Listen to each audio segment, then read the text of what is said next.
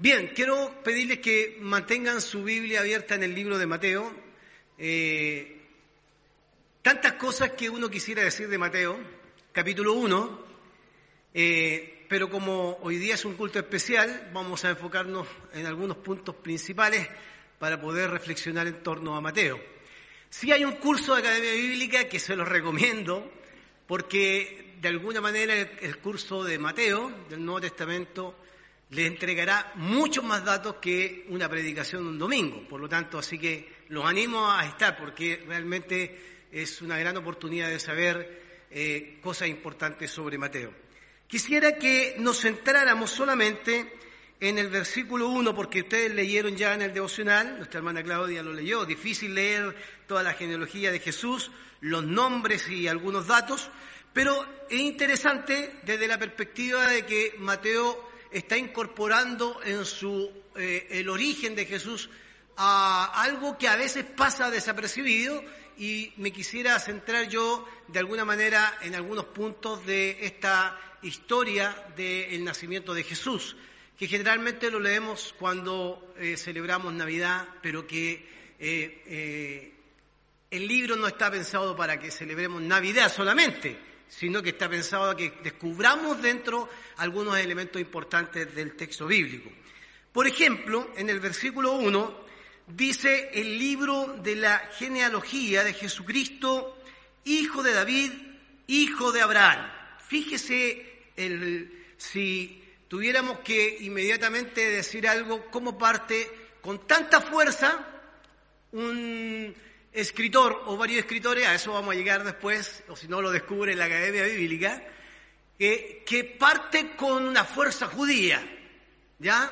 Mostrando que el, aquel Jesucristo eh, que tiene un origen, que tiene un comienzo, que es el génesis del cual eh, se va a comenzar a hablar. De hecho, genealogía en griego aparece traducido como Génesis, origen, es el Génesis de la nueva etapa del Nuevo Testamento, del nuevo inicio, del nuevo momento histórico. El versículo 1 eh, parte diciendo esto, libro de la genealogía de Jesucristo, hijo de David, hijo de Abraham. Y quisiera que ustedes se saltara conmigo un poquito para poder eh, resumir toda la genealogía. El versículo 18 desde mi punto de vista y de algunos autores que han eh, escrito y estudiado sobre el inicio de eh, Jesús, han atribuido a esta parte la segunda genealogía, el segundo origen o el segundo génesis de Jesucristo y aparece en el versículo 18 diciendo, el nacimiento de Jesucristo fue así. Fíjese el contraste, por un lado, en el versículo 1, que la genealogía de Jesucristo, hijo de David, hijo de Abraham, y a partir del 18, el nacimiento de Jesucristo fue así. Y ahí se menciona que estando desposada, María, madre de José, eh, antes que se juntasen, halló eh, que había concebido del Espíritu Santo de Dios ya y comienza la historia del nacimiento de Jesús. Algunas cositas que quisiera mencionar respecto a eso que me parecen importantes resaltar del libro de Mateo. Primero, decir que cuando uno estudia los cuatro evangelios, nos proporcionan detalles cada uno, algunos eh, mayor información, otros menor información sobre el nacimiento y el origen de Jesús. Este origen de Jesús lo marca eh, fuertemente Mateo, Lucas y Marcos, que también de manera breve eh, plantea que en el principio del Evangelio de Jesucristo, Hijo de Juan, Hijo de Dios, eh, eh, marca un inicio, un comienzo que aparece. Juan también lo hace, Pedro, desde la divinidad, que fue creado el verbo que se hizo carne. Por lo tanto, tenemos en los cuatro evangelios datos respecto al origen de Jesús. Otro dato importante que es fundamental entender para comenzar a entender el libro, porque uno no puede conocer un libro si no conoce primero el contexto o el, eh, contexto en que se escribe. De lo contrario, eh, podríamos a veces cometer el error de sacar estos textos fuera de contexto. Por lo tanto, es bueno saber que eh, el Evangelio de Mateo recoge raíces del movimiento de Jesús, este movimiento que Jesús tuvo en Galilea, pero que se inserta en una comunidad distinta, que involucra a la iglesia futura que está en Antioquía. El Evangelio de Mateo lo que hace es una síntesis de las tradiciones cristianas. ¿Por qué? Porque Mateo está escribiendo en un año eh, aproximadamente dicen que por el 80 después de Cristo, lo que nos recuerda que está escribiendo en un momento histórico donde ya no está el templo, el templo fue destruido, recuerden que hubo una guerra previa y que es necesario reconstruir no solo el templo, sino que se comienza a reconstruir también la vida religiosa. Por un lado, la vida religiosa judía, que es muy fuerte, y por otro lado la vida religiosa cristiana centrada en el movimiento de Jesús. ¿Qué es importante de esto? Que lo que se percibe en el libro de Mateo, en el libro completo, es que siempre hay una tensión entre el judaísmo, el fariseísmo, una tensión con aquellos que son creyentes cristianos, muchos de ellos judíos, pero también gentiles. Y en esa tensión, no solo en esta parte del libro, uno va encontrando que Mateo está tratando de aclarar, de, dar a conocer elementos fundamentales para entender esta tensión, porque por un lado el rabinismo fariseo quiere imponer una sola lectura, una sola interpretación de la ley, y por otro lado el cristianismo quiere abrir esta lectura para demostrar que Jesús es el Hijo de Dios y que en Jesús, como Hijo de Dios, las puertas se abrieron. Voy a explicarlo un ratito más para que lo podamos entender. Independiente de que eh, esta guerra se haya producido y que ya no exista el templo, efectivamente hubo una necesidad de recurrir a entender los dichos de Jesús, los dichos de Jesús, aquellos dichos que habían pasado ya más de 50 años prácticamente desde que Jesús estuvo en la tierra, por lo tanto había que recuperar esos dichos de Jesús, ponerlos en, escritura, ponerlos en las comunidades cristianas frente a esa tensión judía, porque es muy interesante, ya después del año 70, después de Cristo, ya no existen los, saduceos, no existen los eh, esenios, no existen los celotes, que eh, muchos de esos grupos o esas sectas eh, comenzaron a desaparecer y la única que se mantuvo en camino eh, en medio de esa comunidad fue la secta de los fariseos, que impusieron una lectura de la ley rígida, una lectura de la ley donde no transaban y donde la misericordia y otros elementos de la vida cristiana quedaban fuera. Había que aplicar la ley como eh, eh, ellos la entendían de manera muy rígida. Pero, ¿qué hace que este Evangelio se escriba? Y esto es importante para mí. Lo primero es que es necesario que se escriba frente a una tensión. ¿Por qué? Si hay una tensión entre dos comunidades, comenzaremos en esta comunidad farisea que recupera la Torá, la, Biblia hebrea, por decir de alguna manera, la quiere recuperar en su integridad. Pero por otro lado, hay una comunidad que quiere también reflejar que Jesucristo no puede estar en esa tensión involucrado. ¿Por qué? Porque por un lado, la tensión lo que provoca es la separación de estos grupos de las personas de los gentiles especialmente, y también se impone nuevamente el deseo por parte del fariseísmo de volver a los rituales, de volver a aquellos rituales. No tienen templo, pero quieren volver a los rituales. No tienen ya aquellas ofrendas que llevaban al templo, pero quieren volver a recuperar elementos del judaísmo en un momento histórico que ya no existe el templo. Eso es muy importante, porque Mateo va a escribir y va a decir justamente lo contrario. No existen estos saduceos, no existen los esenios, desaparecieron, ahora existen un nuevo grupo de cristianos que necesita escribir. Por eso algunos atribuyen que Mateo fue escrito por una comunidad rabínica cristiana, eh, un grupo que se le denominó la comunidad mateana, para resaltar, para resaltar la diferencia entre la rigidez de la ley o de aquellos que aplicaran la ley y resaltar la gracia que Jesucristo instaló. Y permítanme decirlo de esta manera, eh, eh, en, cuando uno se acerca a la genealogía de Jesús.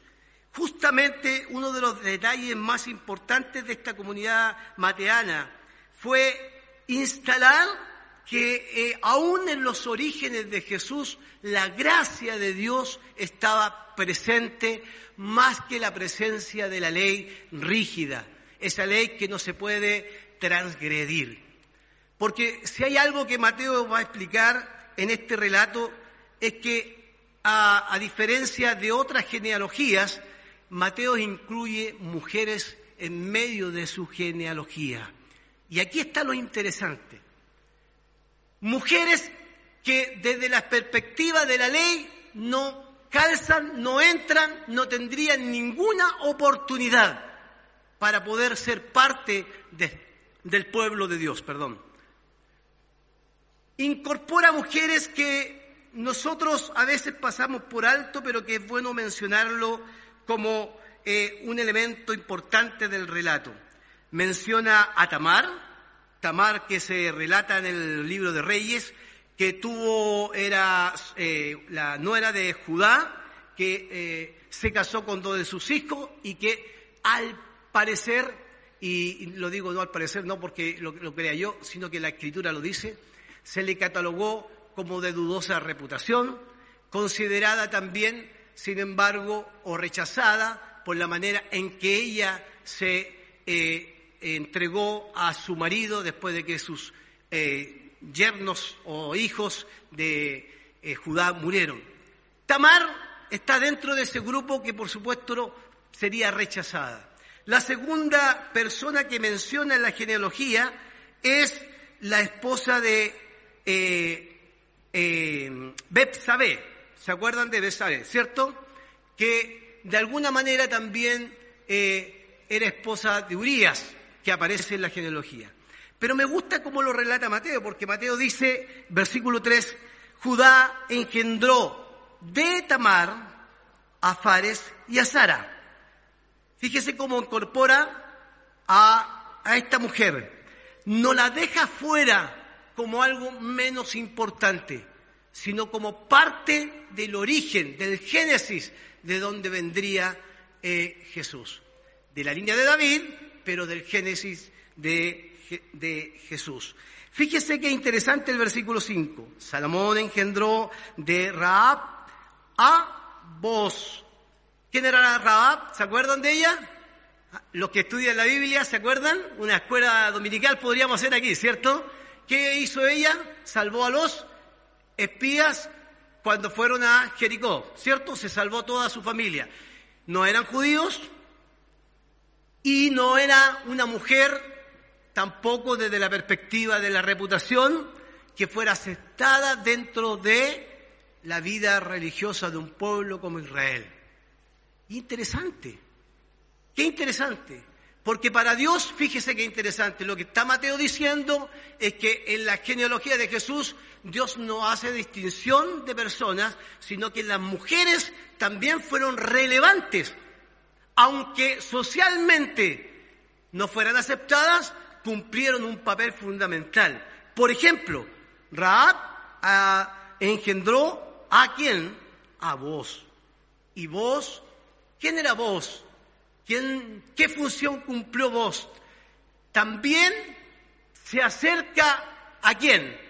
A otra persona que aparece en la misma genealogía, ¿cierto? Y vos engendró de Ruth, fíjese qué interesante, desde mi perspectiva y una opinión personal, el hombre no es que pase a un segundo lugar, sino que comienza a mostrar que la mujer es el origen por donde Jesucristo comienza a acercarse a la humanidad. ¿Y quién era Ruth? Ruth, ¿quién era? Una moabita, de un lugar rechazado por los judíos, de la cual tenía que acercarse a eh, recoger las sobras que estaban en el campo para poder alimentar a su suegra, a quien amaba eh, fervientemente. Esta mujer socialmente era rechazada. Yo me recuerdo del relato de Ruth, cuando vos le dice, no me toquen a Ruth, déjenla que recoja todo lo que ustedes van dejando. Y luego aparece en el relato de Ruth como ella tiene una relación y se une a vos. Interesante, dos, Tamar, eh, Raab, Ruth, comienzan a dar paso y a preparar el camino para que entre en el escenario la mujer que todos recordamos como madre de Jesús. Y esa mujer es María. Qué interesante cuando encontramos en el versículo 16, y Jacob engendró a José, marido de María, de la cual nació Jesús. Y mire lo que dice el texto de Mateo, porque Mateo está escribiendo a, los judíos, a una comunidad en la que está en tensión, a ese Jesús que es el Cristo, el ungido, el Mesías. Entonces encontramos dos genealogías, dos orígenes, y permítanme decirlo de esta manera, dos orígenes que muestran, desde mi punto de vista, que Mateo lo que quiere reflejar es que existe un nacimiento o un origen formal de sangre, vamos a decirlo así, un origen, un génesis, una nueva, un nuevo comienzo que viene por sangre, linaje de David, ¿cierto? Pero un nuevo comienzo que nos viene por sangre, una genealogía, un origen. Nacimiento también se traduce en griego como génesis, una génesis que no viene por intervención humana, sino que viene por intervención divina. El Espíritu Santo presente en la vida de María. Fíjese que esto es interesante, porque en esta atención Mateo está hablando de que ya en la vida de Israel la gracia de Dios permitió que la mujer estuviera presente y ocupara un papel fundamental para eh, canalizar el plan divino, la llegada del Mesías. Pero llegando al momento histórico desde esta comunidad de Antioquía, esta comunidad rabínica que está escribiendo los dichos de Jesús que se han transmitido oralmente por 50 años y que se siguieron transmitiendo tratando de escribirlo para que se dieran cuenta de que ya el rabinismo fariseo, ese rabinismo rígido, ortodoxo, no sirve, sino que ahora hay que entenderlo desde la perspectiva de esta nueva creación, del nuevo origen. Este es el mismo Génesis del capítulo 1 de Génesis. En el principio, el Señor creó los cielos y la tierra. Este es exactamente lo mismo. Es el nuevo Génesis donde comienza una nueva etapa, donde Jesucristo, en estas dos genealogías, ¿cierto? presentados por medio de el linaje de Abraham y de David, pero también genealogía o origen donde interviene el Espíritu Santo de Dios para dar a luz a quién sería para nosotros el Mesías. Qué interesante, hermanos queridos.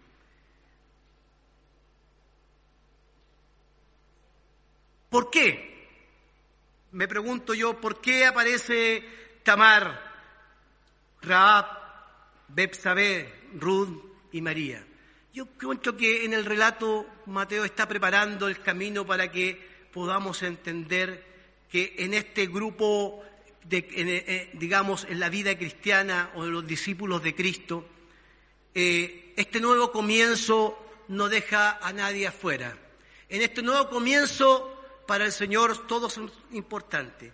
Pero podríamos mencionar por lo menos tres razones que quiero dejar con ustedes antes de terminar. Número uno, la primera razón de Mateo es subrayar que la gracia y la misericordia de Dios se extiende a todos, considerados pecadores, como dice el apóstol Pablo, destituidos de la gloria de Dios, pero que se extiende su gracia y su misericordia aún más allá de la ley y más allá de cualquier movimiento rígido, más allá de cualquier costumbre cultural que exista en medio de un pueblo, la gracia de Dios siempre estuvo presente en la historia de Israel. No nace solo con Cristo, sino que la gracia de Dios estuvo en los tiempos de Tamar, estuvo en los tiempos de Raab, estuvo en los tiempos de Ruth y estuvo en los tiempos de María. Y en la gracia de Dios, la mujer, en este sentido, cumplió un papel fundamental en el nacimiento de Jesús. Porque desde la perspectiva rabínica, judía o farisea, no podía ninguna mujer de dudosa reputación o mujer que fuera de otro pueblo, que no fuera de Israel, entrar y cumplir un papel fundamental. Porque además, mire qué interesante, dice que José, y a mí me llama la atención, dice que José sabiendo que su esposa estaba encinta, no quiso que difamarla. Si ustedes buscan esa palabra y estudian esa palabrita, no es una palabrita menor. ¿Saben por qué? Porque lo que está diciendo Mateo, que José tenía en sus manos toda la ley, toda la ley, para acusarla, para colocarla en el estrado del juicio y matarla, pero no quiso difamarla. O sea, no estuvo la ley por sobre la gracia y la misericordia, que es el reflejo del Dios que abre camino en medio de una comunidad donde la rigidez se quiere instalar después de los años 70 y después de la destrucción. Fíjese que antes del año 70 había un pluralismo cristiano mucho mayor, pluralismo religioso judío mucho mayor, y ahora se quiere cerrar mucho más. Eso es lo primero la, subrayar la, la gracia, la misericordia de Dios que se extiende de tiempos inmemorables hasta este tiempo en que Jesús aparece en la historia. Y aquel Jesús no rechaza a nadie, aquel Jesús, todo lo contrario, incorpora, acerca a aquellos que podríamos nosotros rechazar socialmente. Y aún así Jesús nace por obra sobrenatural del Espíritu en este nuevo nacimiento. Lo segundo, la inclusión de los gentiles implica, cierto, que podamos derribar nuestros paradigmas. ¿Qué significa que derribemos nuestros paradigmas? Que Jesús no vino a establecer un movimiento cristiano local. No es un movimiento mateano solamente, existen otras comunidades más, pero también es un movimiento universal. Y como movimiento universal, Mateo también quiere manifestar de que la gracia de Dios es inclusiva. No deja fuera a nadie. No deja fuera al hombre, no deja fuera a la mujer, no deja fuera al anciano, no deja fuera a los niños. Todos son incorporados en esta historia del origen de Jesús. Porque el capítulo 1, eh, versículo 19 eh, en adelante, dice que su nombre se llamará Jesús, que significa salvación. Y el primer propósito del nacimiento de Jesús es que traerá a su pueblo qué? El perdón de qué? De nuestros pecados. Y se llamará su nombre Emanuel en hebreo, que significa Dios con nosotros. Y Dios no está con los hombres solamente.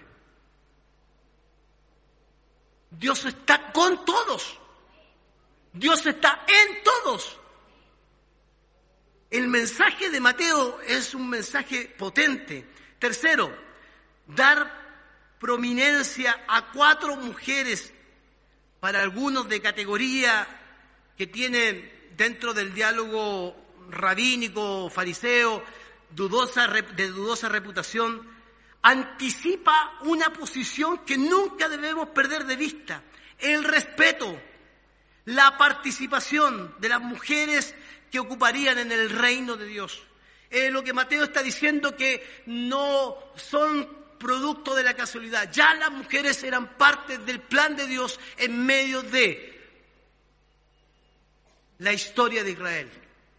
Por lo tanto, este anticipo, este mostrar a las mujeres, hable un camino del cual Pablo menciona eh, en Gálatas capítulo 3, versículo 28. Ya no hay judío ni griego, no hay esclavo ni libre, no hay varón ni mujer, porque todos vosotros sois uno en Cristo Jesús.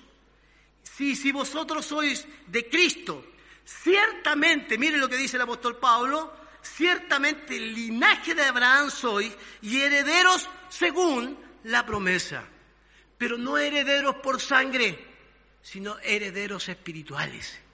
Amén. Mire qué hermoso, como abre la puerta al libro de Mateo. Mateo comienza su libro diciendo aquí no hablemos de hombre y mujer, hablemos de discípulos. Algunos han catalogado este libro de Mateo como un libro cristológico, pero también eclesiológico, que involucra la vida de Cristo por un lado, pero la vida de la iglesia, la comunidad que abre puertas, que se involucra, que abre puertas para el movimiento de sus discípulos. Y el movimiento de sus discípulos no son solo hombres, también son las mujeres. No hay judío ni griego, no hay esclavo ni libre, no hay varón ni mujer, porque todos vosotros sois uno en Cristo Jesús, uno en Cristo Jesús. Pablo Richards en un artículo dice lo siguiente, que ustedes pueden buscar en la revista Ribla, eh, Ribla 27, en su artículo Evangelio de Mateo, una visión global y liberadora, dice, podemos decir que Jesús tiene su génesis histórico y cultural porque parte de José y su génesis espiritual porque parte de María. La concepción virginal de Jesús en el seno de María, esto es muy, muy fuerte, es el punto de ruptura con el patriarcado de la historia de Israel. Porque interesante cuando la encarnación se produce, no se produce por el patriarcado, se produce por la obra sobrenatural del Señor. Y esto no es para pelearnos los unos a los otros, hombres y mujeres, sino para vernos como discípulos de Cristo. Amén, como discípulos de Cristo. Termino con esto.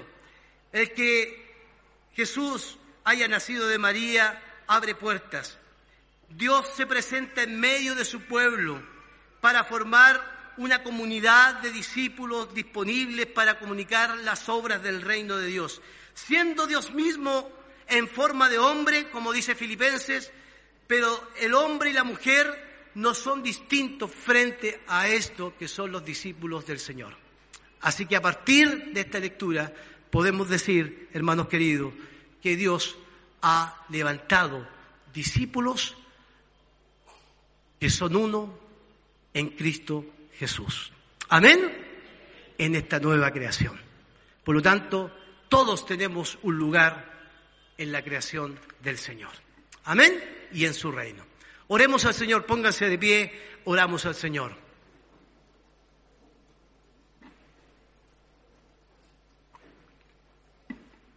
Señor, gracias por tu palabra y gracias por lo que nos permite ver cuántas cosas podríamos decir de este libro tan maravilloso que hemos leído. Pero también estamos desafiados a estudiar en la Academia Bíblica este, este libro tan hermoso. Solo queremos pedirte que como comunidad nunca nos veamos nosotros en una tensión donde los hombres y las mujeres se coloquen el uno sobre el otro como una lucha de poder. Todo lo contrario este libro que hemos leído, este pasaje, nos desafía a ser discípulos de Jesucristo, que no hace distinción de personas y que nos, nos colocamos sobre el otro en una posición de poder, de violencia, sino que nos respetamos. A partir de este nuevo Génesis comienzan una comunidad de discípulos que se respeta porque somos uno en Cristo Jesús y desaparecen las desigualdades, desaparece la injusticia, desaparece el rechazo. Nos podemos mirar a la cara y amarnos como hermanos, porque como dice tu palabra, que en que el mundo conocerá que somos discípulos tuyos, en que nos amemos los unos a los otros. Y en esta comunidad todos tenemos un espacio para servir, para trabajar y para extender tu reino. Gracias por tu palabra. Oramos en el nombre de Jesucristo. Amén.